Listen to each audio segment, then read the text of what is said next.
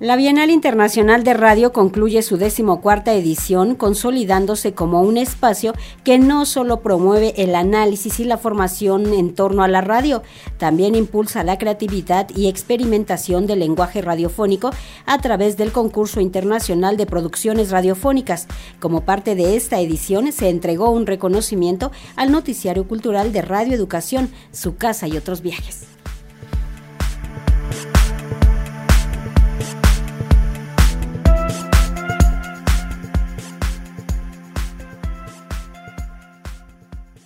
Luego de tres días de reflexiones, capacitaciones, intercambio de experiencias, conferencias magistrales y talleres, culminó la decimocuarta edición de la Bienal Internacional de Radio. Este año, el encuentro tuvo la participación de especialistas y profesionales como Leonel Vázquez, artista sonoro, investigador y gestor cultural en proyectos realizados como Radio Nacional de Colombia, quien compartió parte del trabajo que ha realizado como ejercicio de la memoria enfocado a recordar las voces y la vida de las víctimas de la masacre de Santo Domingo ocurrida en 1998 en su país. También habló de cómo el deterioro del medio ambiente ha provocado que desaparezcan los ríos y sitios, algunos que registran su existencia y que permanecen en el recuerdo como parte de su acervo sonoro. En el 2016, tras un proyecto de ingeniería hidráulica,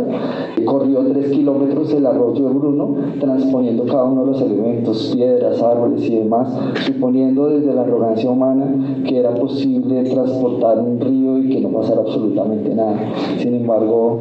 hoy en día ya no existe el arroyo Bruno, solamente tenemos audios. Y pues a mí la verdad me sorprendía muchísimo pues cómo puedo ser yo testigo de,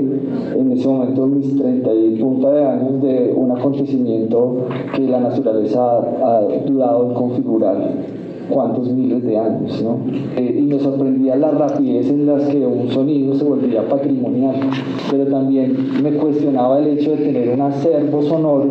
de cosas muertas. ¿Para qué?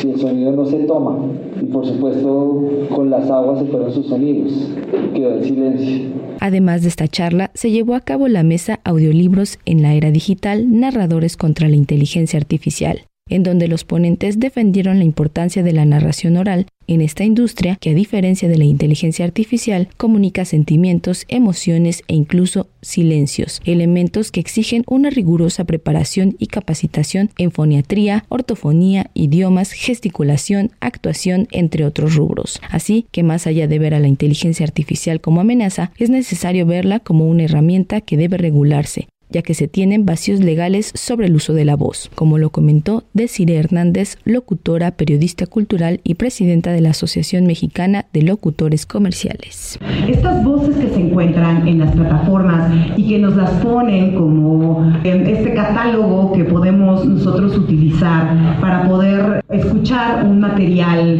eh, editorial, pues están ahí por una simple razón, porque hay vacíos legales,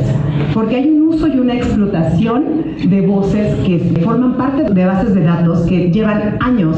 años rondando de una empresa a otra, la clásica historia de la empresa chiquita que fue comprada por una más grande y otra más grande, y que ahora con la inteligencia artificial generativa se escucha más real, porque pues tiene disfraces y tiene este maquillaje que otros talentos u otros actores u otros locutores le han ido dando estas características.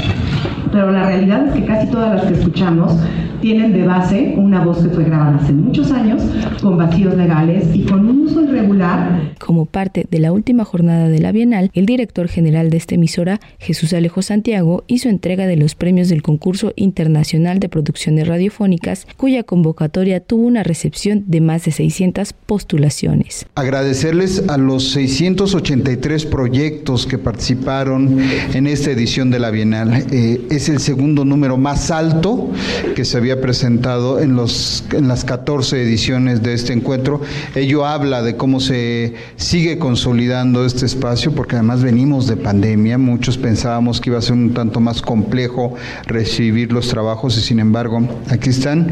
Arte sonoro, campaña institucional, podcast periodístico, programa para niñas y niños, alas y raíces, reportaje y serie dramatizada son las seis categorías de este concurso en el que el argentino Nicolás Magui de R Podcast, Enrique Gil Flores de Limer, Fernando Echeverría de Perú, Juniel Rodríguez de Cuba fueron algunos ganadores del premio que tiene el propósito de reconocer la creación radiofónica de calidad, así como la creatividad y experimentación en el uso del lenguaje. Nicolás Magui de R Podcast, ganador del rubro reportaje, destacó la importancia del premio. Les hablo en representación de R Podcast, la productora de Rosario, Argentina, que hizo la segunda muerte del Dios Punk.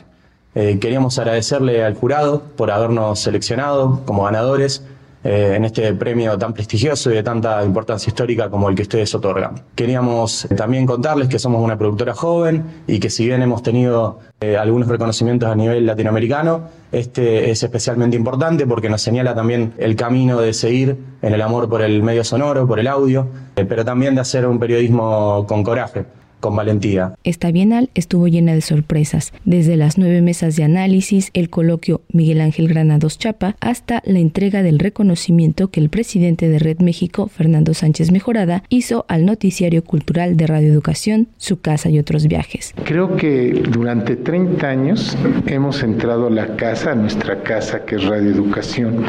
y han hecho uno de los noticieros de radio más importantes, y lo digo sin mayor pena ni nada, al contrario, con un queridísimo reconocimiento, oír a Emilio Bergendia, oír a Roger, oír a muchos, ¿no? Marcela que hace el, se hace el nombre del programa y ahora entrar a, a su casa como entré hoy, pues me da mucho gusto. Y para la red, para la red México, aquí estamos muchos directores. Y siempre ha sido un honor poder dar un reconocimiento a la gente y a los trabajadores de la radio que nos han hecho entrañable nuestros momentos, que nos acompañan y que hablan de la cultura y que hacen de la cultura algo cotidiano. Las mesas y conferencias magistrales de la decimocuarta edición de la Bienal Internacional de Radio se pueden visitar en la página oficial del encuentro. Para Radio Educación, Pani Gutiérrez.